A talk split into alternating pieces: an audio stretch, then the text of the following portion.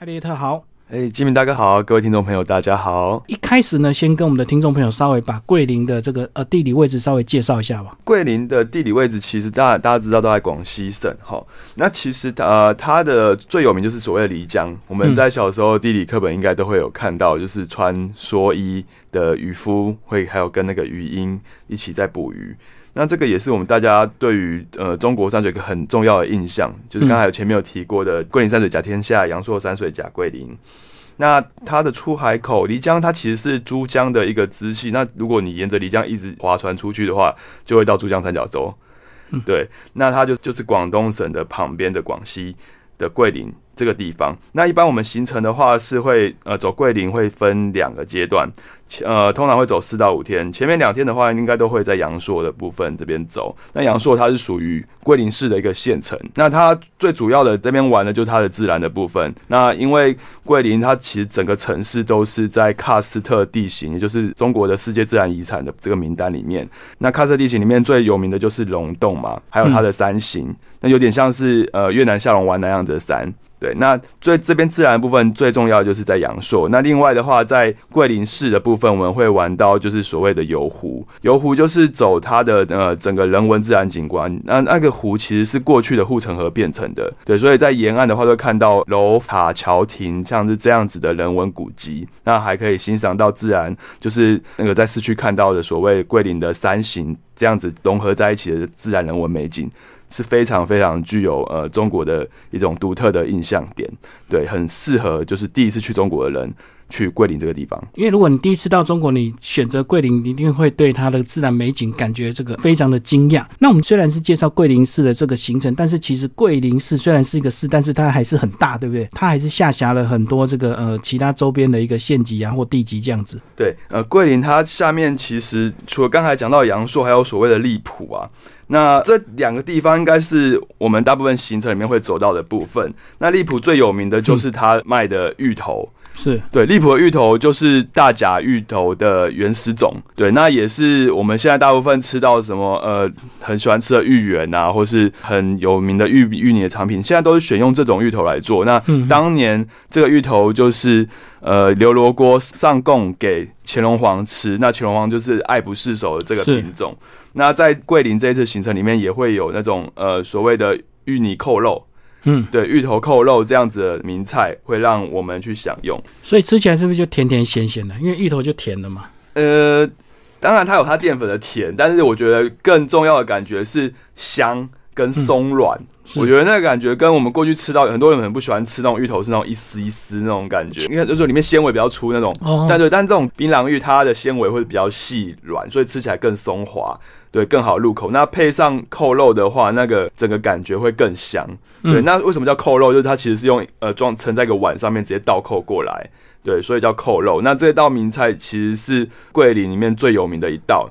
呃，我们在这边还会刚才说到菜的话，我们还会吃到，就是因为有好吃的东西，像是桂林米粉。对，那桂林米粉它其实有点像是我们吃的那个米粉汤那种米粉，但是他们这边的米粉是新鲜现做，当天做只能放一天，呃，放到隔天就一定会坏掉，所以他们那边一定是吃现做当天吃的，它特别 Q 弹。那配上他们那边的那个桂林腐乳跟老抽，这样吃起来也是很特别。就是它其实有点咸啊，就是桂林那边吃的味道是比较咸跟辣，对，到那边都可以享用。那还有另外一道就是在阳朔常会吃到的啤酒鱼，嗯，就是。呃，用啤酒去呃，啤酒去熬制的、烹制的这种鱼鱼肉料理，那也是非常好吃的。那有人可能会担心说，如果去桂林的话，如果我吃素嘛，对啊，或者是我不吃牛羊，其实在那边都不会遇到什么问题啦。因为那边像是阳朔这个地方最有名就是它的山山产蔬菜，是对。那其实就是吃素的人，对于吃素的人或是不吃牛羊的人，在那边他可以吃河鲜啊、鱼啊、虾，其实都是还蛮不错的。那稍后我们也会对这个桂林以及阳朔做一个重点行程的一个介绍，相信呢它一定非常精彩。所以呢，呃，也有专门针对阳朔、桂林的一个行程，包括我们今天要介绍，大概都五六天左右。那其实桂林它位于这个广西啊，那广西除了桂林这样的一个行程，有没有比较大范围的一个旅游行程？比如说是走广西，然后带到桂林，或者是广西的话，呃，它或许还会再往南走，就会走到贵州那边去。对，呃，或者是呃往西边走。走所谓的跟越南交界的地方，那其实呃说真的，我我觉得光桂林这地方其实基本上玩四天就真的很满、很累、很赶。嗯，对，但是市面上也是有这样子的特价行程啊，那基本上会把你今年要走的点都走到，我我们后面都会讲。接下来我的接下来我会再跟大家说。那我我这刚才提到说，呃，为什么桂林这边的景点这么丰富呢？那我们可以有一个现象来看到，呃大概大家知道说桂林这边最主要的产业是什么吗？应该是观光，是不是？对，他这边观光其实占了他们人民的百分之七十。嗯，对，光桂林这个地方。那其次呢，就是像是草药，再来是手工艺，所以几乎都是围绕在观光产业的这部分。所以他们这边说真的，观光完四到五天，其实就很满。那我其实这个各位可以看到，说他们人民币二十元背后的这个景点啊，就是所谓的漓江捕鱼嘛。对啊，那当然也反映到说这个地方就是真的一个呃所谓的真的是一个软财富嘛。对，就是他们旅游是非常非常丰富，非常好玩。那简单完介绍这个桂林以及这个广西的印象之后呢，那我们开始就来进入这个桂林的一个重点行程啊。到了桂林，那像你们这套行程呢是安排五天，对不对？对。那五天就是以桂林阳朔为主的一个行程。我们先从桂林开始介绍好了。桂林有哪一些比较特别的一个特色的一个行程？桂林呃，基本上在桂林玩的主要是文化面。那桂林在过去，它其实是一个西部的一个呃辖区，一个首府就对了。那所谓的贡院，也就是他们进士考试中举的地方，其实也是在这边。那从明代开始，这边就是有所谓的晋江王，对，那他就是那个谁朱元璋的子孙朱守谦，对，他是被封在这边。那在之后，其实他在。发展出了整个人文的一个色彩都非常的浓厚，就像是说“桂林山水甲天下”这一个这一句名言啊，其实就在王府里面的有一座独秀峰。对，独秀峰它是一个小山呐，它其实就整个王府的龙脉。当初那句名言就刻在那个山的下面。嗯，对对，三的一个石刻。那这个地方其实现在所谓建江王府所位在这个位置，在元代，呃，从元代开始，其实就有人文的遗迹或是一些摩崖石刻，就是有人会在那边在，嗯，对，在独秀峰那边写字刻字。对对对。那呃，说到几个比较有名的人，像是石涛，大家可能有听过这个画家，很有名的画家，他其实也就是晋江王的后代。嗯，对他应该是最后一代了吧？然后当初就是。他的父亲好像被追杀，最后自杀了，他就跑去躲起来当和尚，然后也就成就了他后面的绘画的成就。对，那其实，在清代之后，这边就是讲到刚才成为刚才的宫乐，出了四个状元，还有五百多位的进士。对，那在这边，其实到晋江王府王府的话，也可以体验到所谓考。状元的这个过程，对对，然后还会有有所谓的公公出来宣告，对，宣告那个圣旨，说，哎，你中状元了，然后给你穿那个状元袍，就体验一下，那这样大概是十块人民币啦，就是帮你拍张照，还要体验一个证书这样子。嗯嗯，其实，呃，我我觉得出乎意料的是，桂林它的文化这么丰富，然后还有体验的这部分，其实是我过去对于桂林自然。比较印象深刻的一个反面，嗯，对对，是还蛮特别的。那刚才还有提到说游船，那其实桂林最主要就是有构成两江四湖的这个水系，是两江就是前面讲到漓江，那它漓江很长啊，它流经过阳朔。那在桂林市区的话，它跟桃花江汇流，然后呃，因为过去是王府旁边的护城河开挖引流之后，成成成为四个湖。那我们会在。呃，晋江王府附近的一个公园，就是其中一个湖的公园里面开始搭船，在夜间的话，可以看到两岸的那个灯光造景，还会有现场有那个渔夫在鱼鹰捕鱼这样子，是，还会在这样抓给你看。那鱼鹰捕鱼，它它捕鱼它是这样子吼，它会呃把鱼鹰赶到水里面。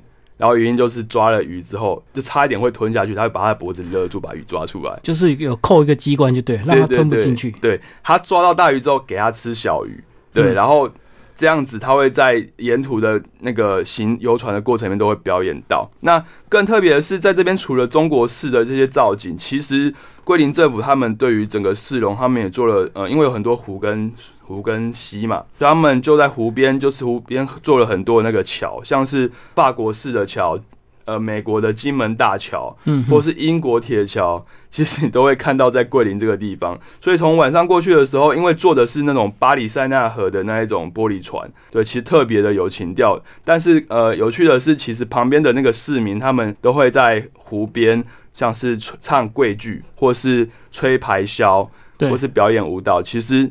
整个就是很有感觉。那跟我们同船的当时还会有日本人，还有外国人。那桂林就是也吸引这个全球来这个地方，它是一个很国际性的一个旅游城市。好，那讲到桂林的这个少数民族，大概是以哪一族为最多？呃，少数民族的话是桂林的一个特色。那它其实本身是辖在壮族自治区。嗯，那当然，它之所以会成为壮族自治，它壮族是为最多的。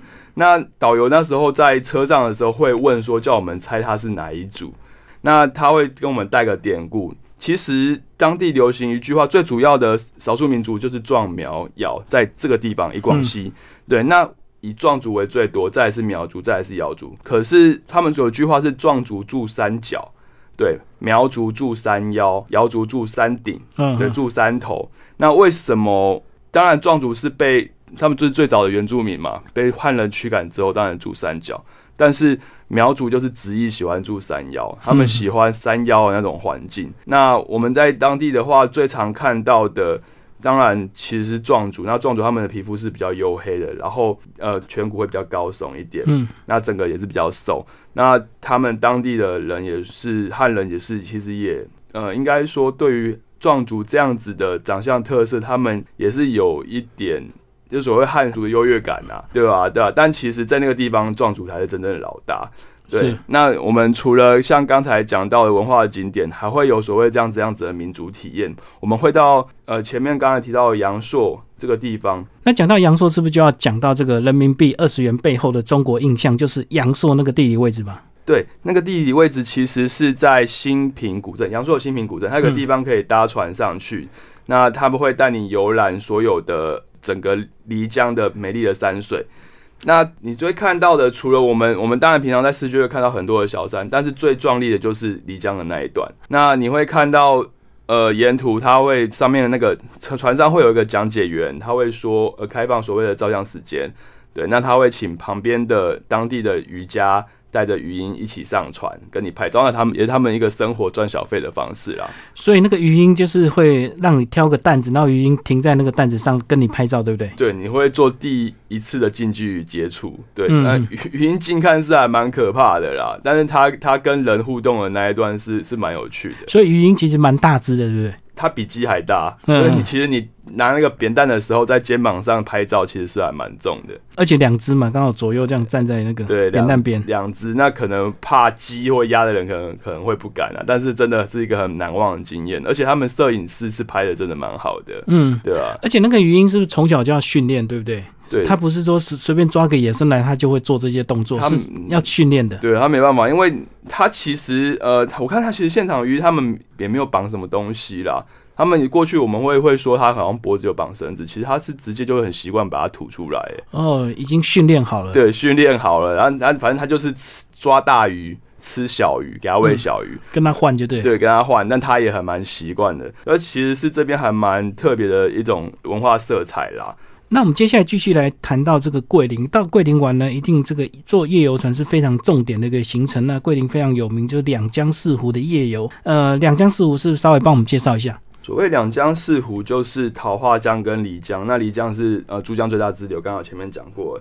那四湖的话，呃，其实名字很好记：龙湖、珊瑚、桂湖跟木龙湖。龙湖就是榕树的龙，嗯，呃，山就是杉木的杉嘛。贵就是贵州的贵，那为什么叫这个名字？其实他们就是他们呃湖的旁边就是种满了这些植物。对，其实就人文跟自然而言，其实他们在桂林真的非常深厚，不怕你无聊，对，只怕你就是玩到睡不着。那除了游湖之外啊，其实他们最近有一些地标的景点，像是如果比较贵一点的行程啊，就是因呃因为门票的关系，他们有个呃桂林很。桂林很指标性的一个景点叫做象鼻山，嗯，对，也是他们精神标志。但你看他们桂林市的市徽啊，可能也会看到像这样子的形象出现。哦，一个像大象鼻子的那个山这样。对啊，我们呃台湾北部有那样子的，像类似的，对，有点类似，但它就是在市中心。嗯，呃，也就是在呃龙湖的旁边，其实不远处啦。那它也是呃全球全球很知名的一个景点哦。那所谓的 IG 也常常看到像这样子的大陆景点，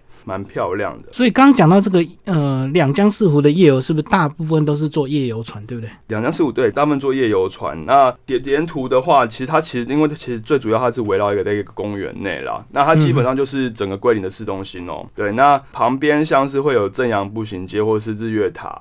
公园，那日月塔公园，我们在白天的时候，其实要去坐船前，其实都会经过。嗯，然后导游会带你整个呃，大概在龙湖公园的周遭走一遍。那我们会看到一些比较特别的人文的遗址，像是刚才讲到的呃日月双塔，它是取代了最近的橡皮山，成为桂林一个新的地标。嗯，那它是仿唐代的一个遗址，对，在原本的位置上面盖了湖上的一个两个塔。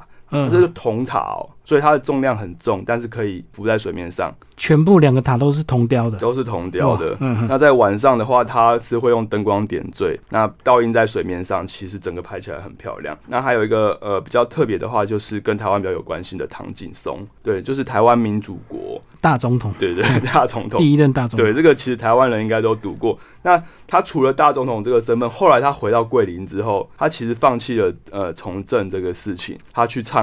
桂剧，他写了桂剧的剧本。那他其实也是桂林文化一个很有名的一个人。那除了北方的京剧嘛，桂剧也是南方的一个很重要的戏剧代表。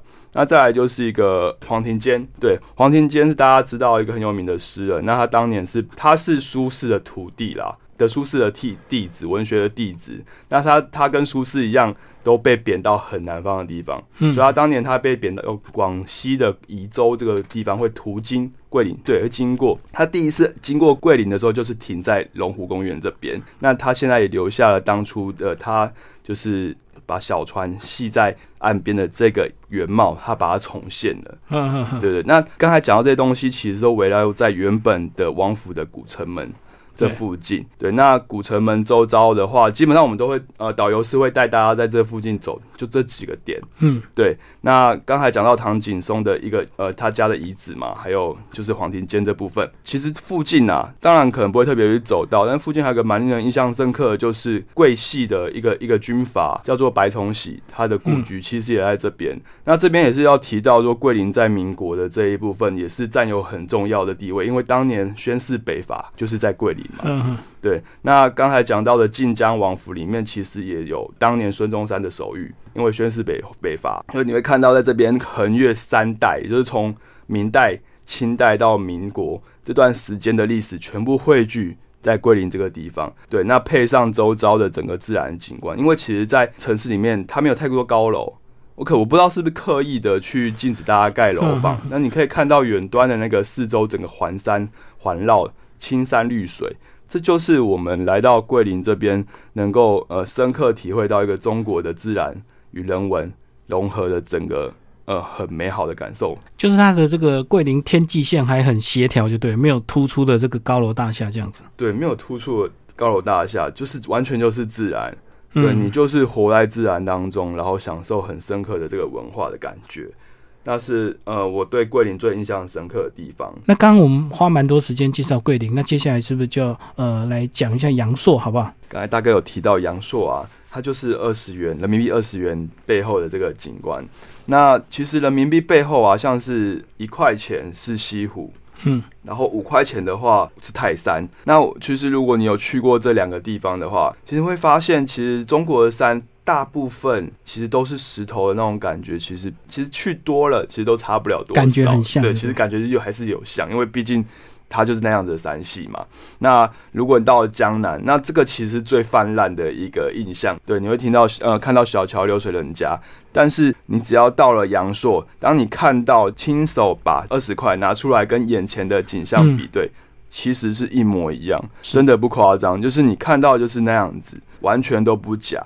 那就算经过了多久，它都是这么漂亮，水跟山它一定是要相提并论的，因为山的山的山形绵延不绝，没有特别高。但也不是呃缓低缓的小山，它是一个呈现一个很规律的一个坡状坡形，它会倒映在水里。那你在船游过的时候，整个看起来是非常和谐自然。那这个就是阳朔带给我们一个很呃印象深刻的一个中国的一个景点。那当然在现场的话，如果你呃有机会到。新平古镇那边坐漓江游船的话，你他他们也会鼓励你把二十块拿出来比对一下，比对一下。那还会有，当然也会，如果你身上刚好没有二十块，它也会有所谓印好的呃印好的版本，假的人民币啦，拿出来跟你一起拍照。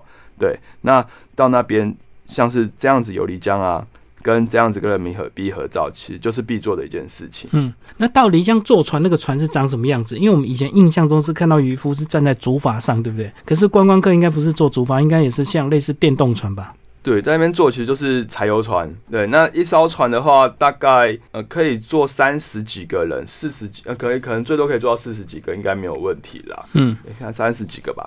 那刚才讲到的那个一般的渔民，他们坐的那种是叠白啊的台湾的竹筏，竹筏，对对对。然后我们当然不是不会坐在那上面。那过去的时候，竹筏就会接近，然后就会把语音送上来，就是你可以跟他合照。那有的行程它会比较特别，它不一定是游船。对，其实，在呃，因为漓江整个还蛮长的，而是在阳朔那一段，它会在上游的部分，它可能会有呃所谓的缆车，或者是更高级的那种钻石水道或黄金水道，像这样子的等级的分别，那就看你以每一个团型的团费而有所谓的差别。所以船型还是有分很多种，就对。对，船型还是有很多种，但是基本款就是在新平古镇码头，就一定可以是达到，就是享受这样子的行程。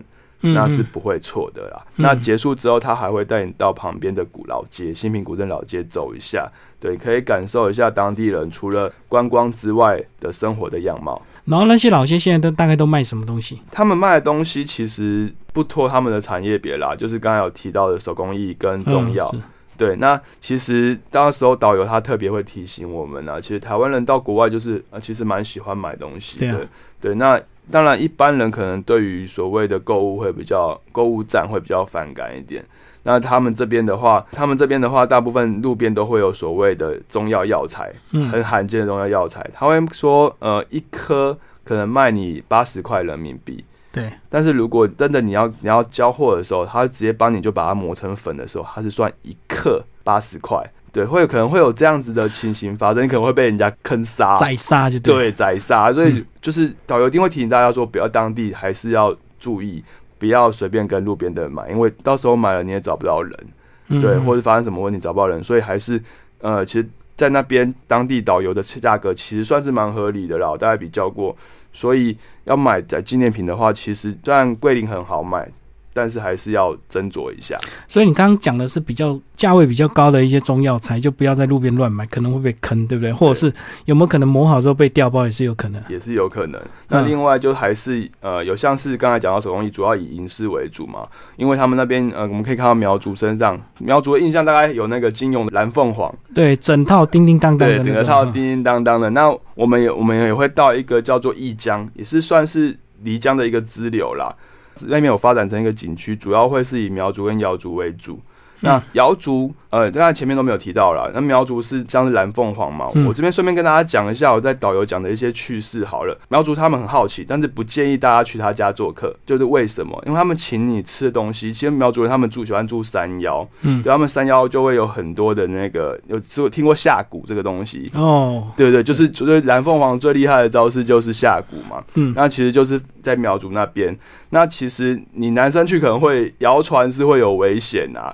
对，但是去他家的话，因为苗族人其实有很热情，但是他招待给你的东西，你又不一定敢吃。对，对，最有名的有个东西叫三教菜，为什么叫三教菜？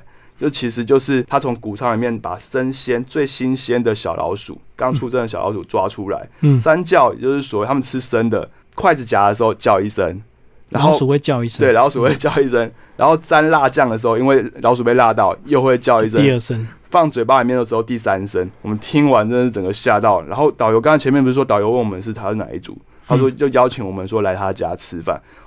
我想说，正是苗族嘛？没有，其实导游是从重庆来的。啊，是 对，但是也是蛮有趣的啦。就是在这边，其实导游，其实这边导游因为都很资深，因为能带桂林团的导游，其实都经验丰富，就难度比较高，就对，难度比较高。对，那还有没有背的这些呃，像是很多元民族色彩跟历史典故啊，其实都要很熟悉。所以他讲这些事情的时候，我们都呃觉得很有很有趣。基本上整趟的行程在车上，导游是讲好讲满，对，大家都不会睡着。那行程跟行程之间的时间也不会拉，时间不会太长，那就是玩的蛮紧凑又活泼又轻松，对，买东西也买的很开心，所以来到桂林差不多是这样子的整个感觉。那我们刚刚介绍完桂林跟阳朔的这个山水，那有时候山水看多了就会疲乏，就看起来都很像，对不对？感觉就是呃，就会感觉差不多。那所以呢，有些人也是会想要到市区去逛一逛，或走一走，或者是买东西，或者是自己跑去吃美食，因为有时候这个跟团吃的菜，有时候还不一定能够吃到一些。在像街上看到那个像夜市小吃这么特别，所以是不是也是有类似这样的一个美食街，可以去专门去吃这些东西，或者是买一些纪念品的？哦，有。那呃，刚才讲到美食街，我觉得不得不说的是阳朔的市区的阳朔西街。那这条街其实是一个六百年的青石街道，那它有个昵称叫做洋人街。为什么？因为其实路上。看到除了当地人，最多的就是洋人，外国人很。外国人他们很爱来这地方，因为桂林其实是一个很国际的观光城市。嗯，对。那他们当地也会有所谓的酒吧街，那其实酒吧几乎都是外国人在做啦。对，那也有很厉害的星巴克。我蛮意外能在这边看到星巴克，因为我大部分在内地看到的几乎都是喝茶。其实星巴克大部分就在热闹市区一间，阳朔这样子的山山区内也会有这样子的星巴克出现。其实蛮特别，那它整个造型也还蛮厉害，是一种古色古香的一个楼房，嗯，对，有飞檐跟琉璃瓦，对，那其实内部的话，呃，那个它的装潢并不输我们在旧金山，呃，西雅图看到的星巴克。对，那里面也是很很现代的工业风的感觉。嗯，那外表很复古，但是里面还是很现代，就对。里面很现代。那他们的城市杯啊，大家到中国一定会收集的就是城市杯。那城市杯，他们就是阳朔的山水小山的形形态，非常可爱，我觉得蛮值得买的。对，那我呃，就像是如果你到西安的话，他们会有兵马俑，这都是一个很有特色的中国印象。嗯，对对对。然后他们的这个星巴克跟台湾的星巴克比较起来是比较贵还是差不多？其实中国的进口或是舶来品而言啊，或是呃国外的品牌，其实都会比台湾贵。对，就像是那边的肯德基，我那时候吃一个鸡翅就五十块台币左右。哦，十块只有一段鸡翅哦，只有一段鸡翅，所以他们的其实消费物价其实跟我们过去想象是完全不可同日而语啦。对，那刚才讲到阳朔西街嘛。对啊，我们在那边可以吃到什么？路上最常看到除了桂林名菜啤酒鱼，另外就是狗肉。狗肉，对对对。我们以为只有狗肉节才会出现，原来狗肉已经变他们的小吃了。对，狗肉其实是广西普遍的小吃。你在路上其实也蛮少看见狗的啦。嗯，都被抓，都被抓。那之前闹得很凶的，就是国际很踏法的玉林狗肉节，其实也是在广西。那它距离桂林。其实就在不远处。嗯，那他们多爱吃狗肉，你知道吗？就是甚至就是称呼朋友为狗肉。嗯，朋友就叫狗肉。哎，狗肉啊，我们一起去吃狗肉，就差不多这样的意思。就是三五好友才会这样子。那另外还有一个跟会跟朋友一起享用的东西，就叫做油茶。油茶的话，其实在各地有很多类似的名称，但是桂林这边的油茶跟我们想象的所谓蒙古或藏族的酥油茶不太一样哦。那它的样子颜色会比较像是客家擂茶，嗯，对，广西这边其实也是客家人很多的一个地方，但是它跟我们在台湾喝到客家擂茶又不一样，但加的那些佐料就像是一些呃炸的那种米球啊，或是一些台湾会加一些 bomb 米帕的那种小屑屑嘛，其实是差不多的，但它的它是用生茶去做，也就是用生的茶叶直接把它打成汁了，嗯，所以吃起来很原汁原味，很苦涩。就像茶粉一样生的，就对。它比茶粉更有那个茶叶那个涩味、生味。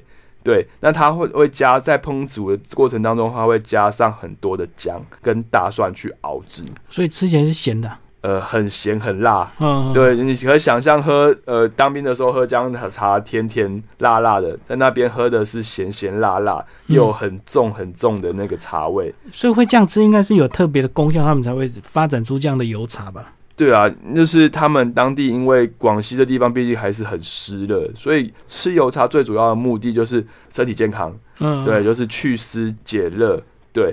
那还有驱寒的功用，可以在路边就看到他跟呃一一桌，他们他们就就当地人就摆一桌，直接在路边喝起来，就像是这样子的东西。我觉得是还蛮特别，因为看起来像擂茶，客家擂茶，可是喝起来完全不是这么一回事，所以算是一个很有惊讶点的食物。好，那接下来讲一下桂林的天气是不是所谓的四季如春呢？因为它既然在这个这么美丽的山城里面，它的天气是不是都很稳定？气温？其实它的天气跟台湾呃差不多，但是因为它在山区，其实比较多雨。